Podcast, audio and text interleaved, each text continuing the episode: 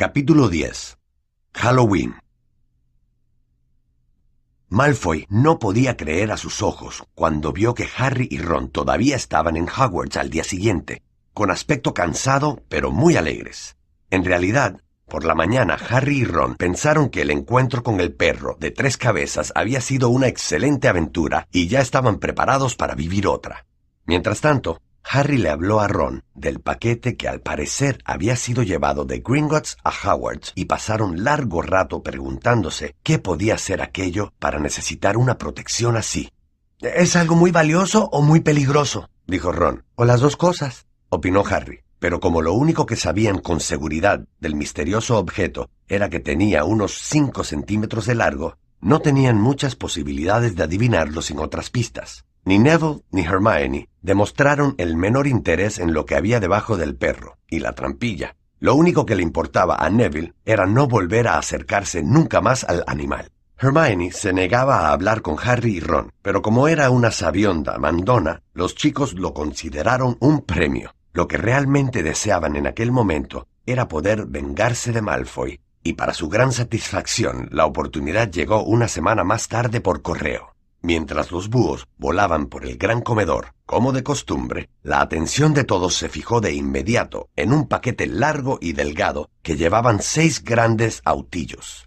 Harry estaba tan interesado como los demás en ver qué contenía, y se sorprendió mucho cuando los búhos bajaron y dejaron el paquete frente a él, tirando al suelo su tocineta.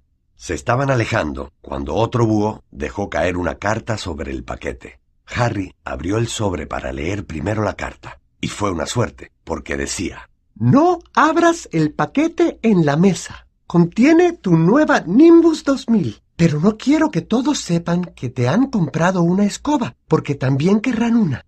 Oliver Wood te esperará esta tarde a las 7 en el campo de Quidditch para tu primera sesión de entrenamiento. Profesora McGonagall. Harry tuvo dificultades para ocultar su alegría mientras le alcanzaba la nota a Ron. ¿Una Nimbus 2000? gimió Ron con envidia. Yo nunca he tocado ninguna. Salieron rápidamente del comedor para abrir el paquete en privado, antes de la primera clase, pero a mitad de camino se encontraron con Crab y Goyle, que le cerraban el paso. Malfoy le quitó el paquete a Harry y lo examinó. Es una escoba, dijo, devolviéndoselo bruscamente, con una mezcla de celos y rencor en la cara. Esta vez lo has hecho, Potter. Los de primer año no tienen permiso para tener una. Ron no pudo resistirse. No es ninguna escoba vieja, dijo.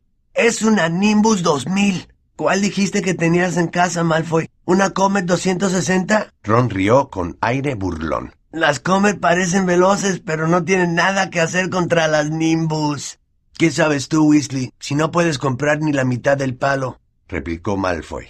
Supongo que tú y tus hermanos tienen que ir reuniendo la escoba ramita a ramita. Antes de que Ron pudiera contestarle, el profesor Flitwick apareció junto a Malfoy. ¿No se estarán peleando, verdad, chicos? preguntó con voz chillona. A Potter le han enviado una escoba, profesor, dijo rápidamente Malfoy. Sí, sí, está muy bien, dijo el profesor Flitwick, mirando radiante a Harry. La profesora McGonagall me habló de las circunstancias especiales, Potter. ¿Y qué modelo es? Una Nimbus 2000, señor, dijo Harry tratando de no reír ante la cara de horror de Malfoy. Y realmente es gracias a Malfoy que la tengo. Harry y Ron subieron por la escalera conteniendo la risa ante la evidente furia y confusión de Malfoy. Bueno, es verdad, continuó Harry cuando llegaron al final de la escalera de mármol. Si él no hubiera robado la recordadora de Neville, yo no estaría en el equipo. ¿Así que crees que es un premio por quebrantar las reglas? Se oyó una voz irritada a sus espaldas. Hermione subía la escalera, mirando con aire de desaprobación el paquete en manos de Harry. Pensaba que no nos hablabas, dijo él. Sí, continúa así, dijo Ron. Es mucho mejor para nosotros. Hermione se alejó levantando la nariz. Durante aquel día, Harry tuvo que esforzarse por poner atención a las clases. Su mente volvía al dormitorio, donde su escoba nueva estaba debajo de la cama o se iba al campo de Quidditch, donde aquella misma noche aprendería a jugar. Durante la cena, comió sin darse cuenta de lo que tragaba, y luego se apresuró a subir con Ron para sacar por fin la Nimbus 2000 de su paquete. ¡Oh!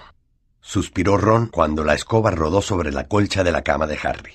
Hasta Harry, que no sabía nada sobre las diferencias entre escobas, pensó que parecía maravillosa, pulida y brillante, con el mango de caoba. Tenía una larga cola de ramitas rectas y escrito en letras doradas Nimbus 2000. Cerca de las siete, Harry salió del castillo y se encaminó hacia el campo de Quidditch. Nunca había estado en aquel estadio deportivo. Había centenares de asientos en tribunas que se elevaban alrededor del terreno de juego, para que los espectadores estuvieran a suficiente altura para ver lo que ocurría. En cada extremo del campo había tres postes dorados con aros en la punta. Le recordaron los palitos de plástico con los que los niños mogos hacían burbujas, solo que estos eran de 15 metros de alto. Demasiado deseoso de volver a volar antes de que llegara Wood, Harry montó su escoba y dio una patada en el suelo. ¡Qué sensación!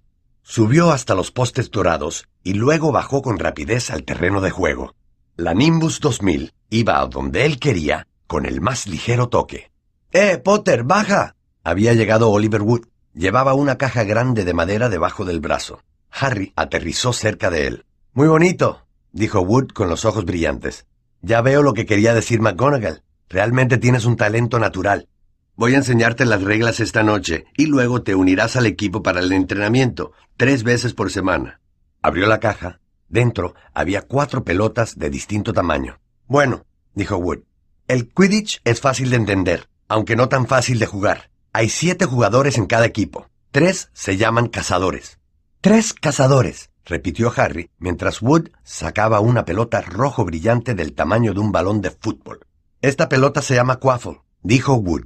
Los cazadores se tiran la cuafo y tratan de pasarla por uno de los aros de gol. Obtienen diez puntos cada vez que la quaffle pasa por un aro. ¿Me sigues? Los cazadores tiran la quaffle y la pasan por los aros de gol, recitó Harry. Entonces es una especie de baloncesto, pero con escobas y seis canastas. ¿Qué es el baloncesto? preguntó Wood. No olvídalo, respondió rápidamente Harry. Hay otro jugador en cada lado, que se llama guardián. Yo soy guardián de Gryffindor. Tengo que volar alrededor de nuestros aros y detener los lanzamientos del otro equipo. Tres cazadores y un guardián, dijo Harry, decidido a recordarlo todo. Y juegan con la cuafa. Mm, perfecto, ya lo tengo. ¿Y para qué son esas?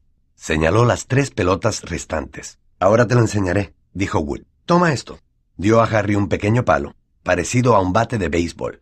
Voy a enseñarte para qué son, dijo Wood. Esas dos son las Bludgers. Enseñó a Harry dos pelotas idénticas, pero negras y un poco más pequeñas que la roja Quaffle. Harry notó que parecían querer escapar de las tiras que las sujetaban dentro de la caja. Quédate atrás, previno Wood a Harry. Se inclinó y soltó una de las bludgers. De inmediato, la pelota negra se elevó en el aire y se lanzó contra la cara de Harry. Él la rechazó con el bate para impedir que le rompiera la nariz, y la mandó volando por el aire. Pasó zumbando alrededor de ellos y luego se tiró contra Wood, que se las arregló para sujetarla contra el suelo. ¿Ves? dijo Wood jadeando, metiendo la pelota en la caja a la fuerza y asegurándola con las tiras. Las Bludgers andan por ahí tratando de derribar a los jugadores de las escobas. Por eso hay dos golpeadores en cada equipo. Los gemelos Weasley son los nuestros. Su trabajo es proteger a su equipo de las Bludgers y desviarlas hacia el equipo contrario. ¿Lo has entendido? Tres cazadores tratan de hacer puntos con la cuafo. El guardián vigila los aros y los golpeadores mantienen alejadas a las Bludgers de su equipo, resumió Harry. Muy bien, dijo Wood. Hmm, ¿Han matado las Bludgers alguna vez a alguien? preguntó Harry, deseando que no se le notara la preocupación. Nunca en Hogwarts. Hemos tenido algunas mandíbulas rotas, pero nada peor hasta ahora. Bueno, el último miembro del equipo es el buscador. Ese eres tú. Y no tienes que preocuparte por la Quaffle o por las Bludgers. A menos que me rompan la cabeza. Tranquilo, los Weasley son los oponentes perfectos para los Bludgers. Quiero decir que son como una pareja de Bludgers humanas. Wood buscó en la caja y sacó la última pelota. Comparada con las otras, era pequeña, del tamaño de una nuez grande. Era de un dorado brillante y con pequeñas alas plateadas. Esta, continuó Wood, es la snitch dorada. Es la pelota más importante de todas. Cuesta mucho atraparla por lo rápida y difícil de ver que es. El trabajo del buscador es atraparla. Tendrás que ir y venir entre cazadores, golpeadores, la quaffle y las bludgers antes de que la coja el buscador del equipo rival porque cada vez que un buscador la atrapa, su equipo gana 150 puntos extra. Así que prácticamente acaba siendo el ganador. Por eso molestan tanto a los buscadores. Un partido de Quidditch solo termina cuando se atrapa la snitch, así que puede durar muchísimo. Creo que el récord fue tres meses. Tuvieron que traer sustitutos para que los jugadores pudieran dormir. Bueno, eso es todo. ¿Alguna pregunta? Harry negó con la cabeza. Entendía muy bien lo que tenía que hacer. El problema era conseguirlo. Todavía no vamos a practicar con la snitch, dijo Wood, guardándola con cuidado en la caja. Está demasiado oscuro y podríamos perderla.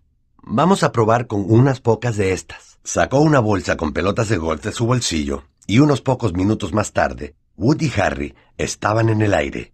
Wood lanzaba las pelotas de golf con todas sus fuerzas en todas las direcciones para que Harry las atrapara. Este no perdió ni una, y Wood estaba muy satisfecho. Después de media hora se hizo de noche y no pudieron continuar. La Copa de Quidditch llevará nuestro nombre este año dijo Wood lleno de alegría mientras regresaban al castillo. No me sorprendería que resultara ser mejor jugador que Charlie Weasley. Él podría jugar en el equipo de Inglaterra si no se hubiera ido a cazar dragones. Tal vez porque estaba tan ocupado, tres noches a la semana con las prácticas de Quidditch, además de todo el trabajo del colegio. Harry no podía creerlo cuando se dio cuenta de que ya llevaba dos meses en Hogwarts. El castillo era mucho más su casa de lo que nunca había sido Private Drive.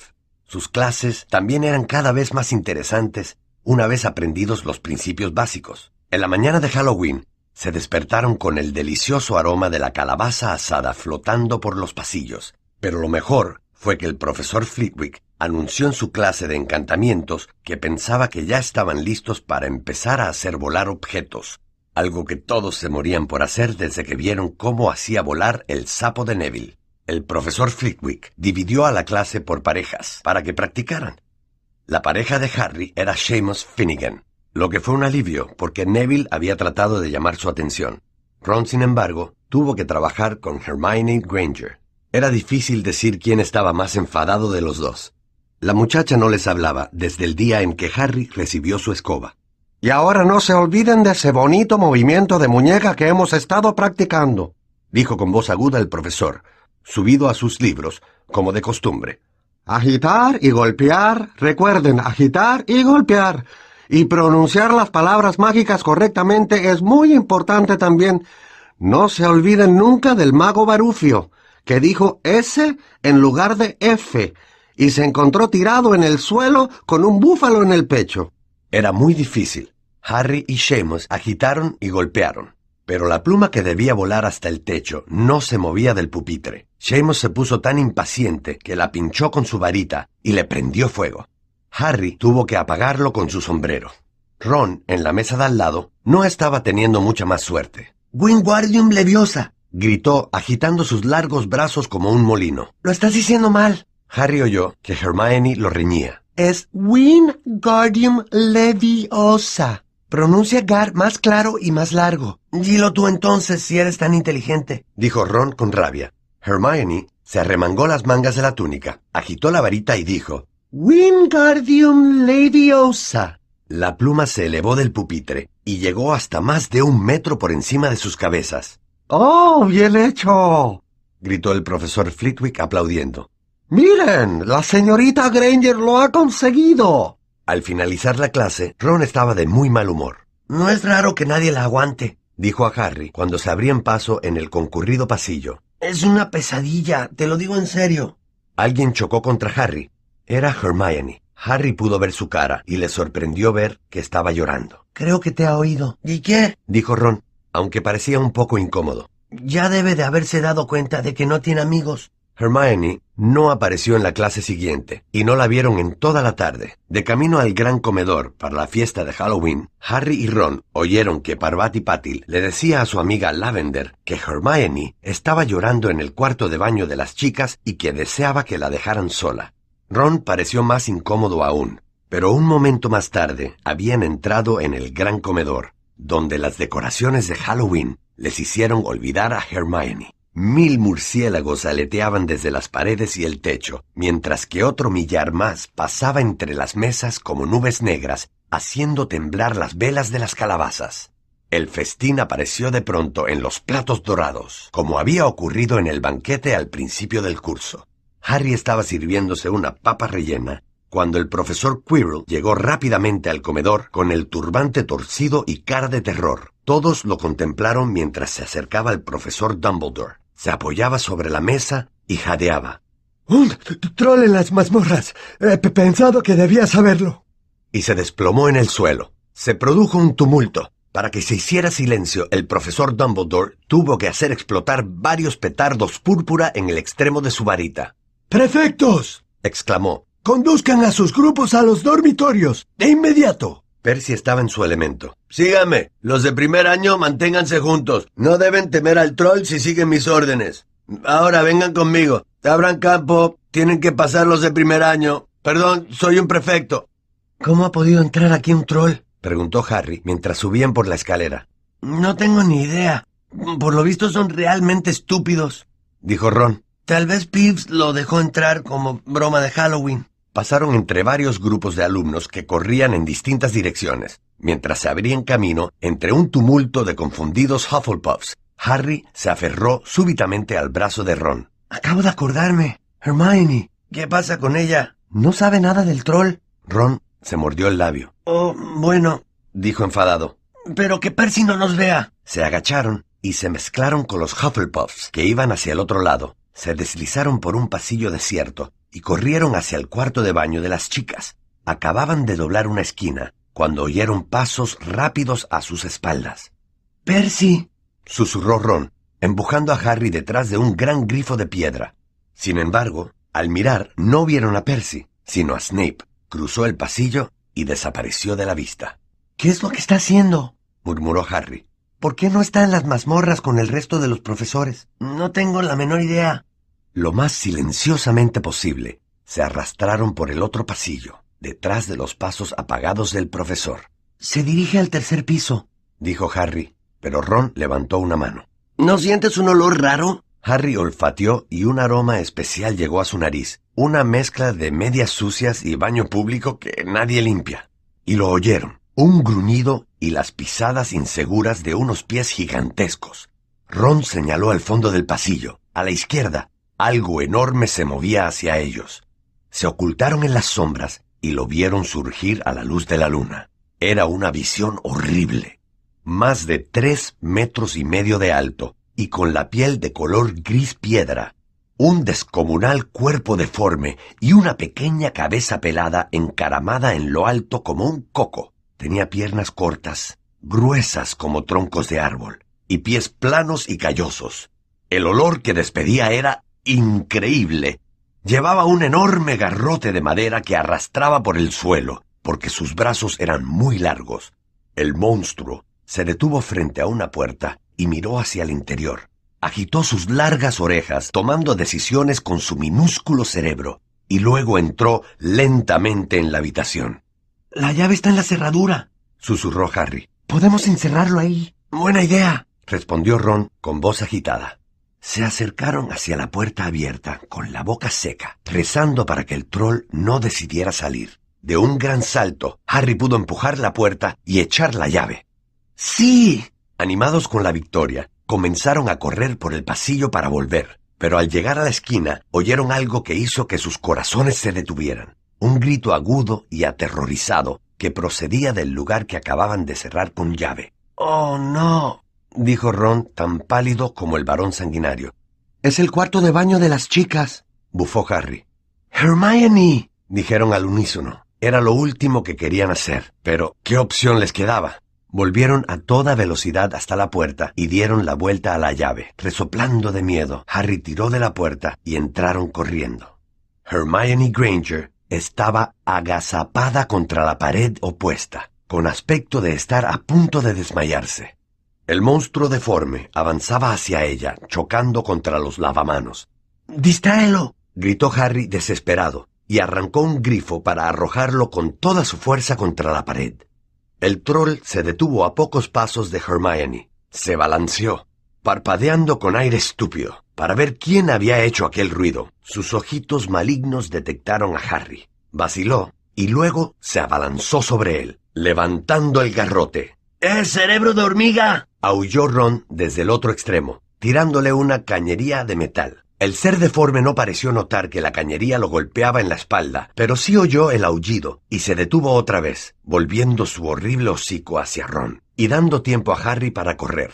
Vamos, corre, corre. Harry gritó a Hermione, tratando de empujarla hacia la puerta, pero la niña no podía moverse. Seguía agazapada contra la pared, con la boca abierta de miedo. Los gritos y los golpes parecían haber enloquecido al troll. Se dio la vuelta y se enfrentó con Ron, que estaba más cerca y no tenía manera de escapar. Entonces Harry hizo algo muy valiente y muy estúpido. Corrió dando un gran salto y se colgó por detrás del cuello de aquel monstruo.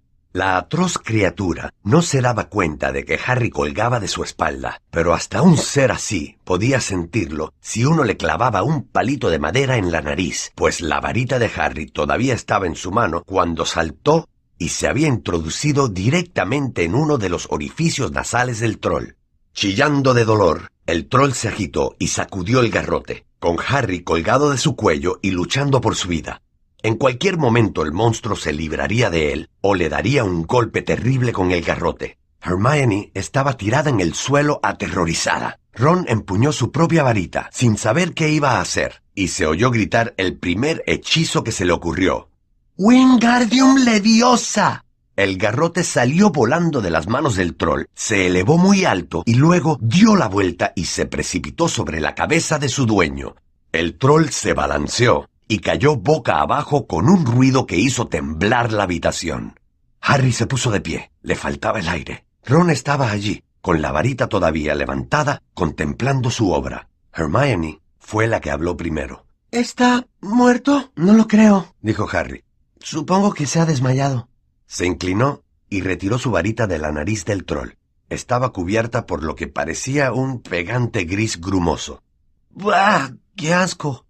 La limpió en la piel del troll. Un súbito portazo y fuertes pisadas hicieron que los tres se sobresaltaran. No se habían dado cuenta de todo el ruido que habían hecho, pero por supuesto, abajo debían de haber oído los golpes y los gruñidos del troll. Un momento después, la profesora McGonagall entraba apresuradamente en la habitación, seguida por Snape y Quirrell, que cerraban la marcha. Quirrell dirigió una mirada al monstruo. Se le escapó un gemido y se dejó caer en un inodoro apretándose el pecho. Snape se inclinó sobre el troll.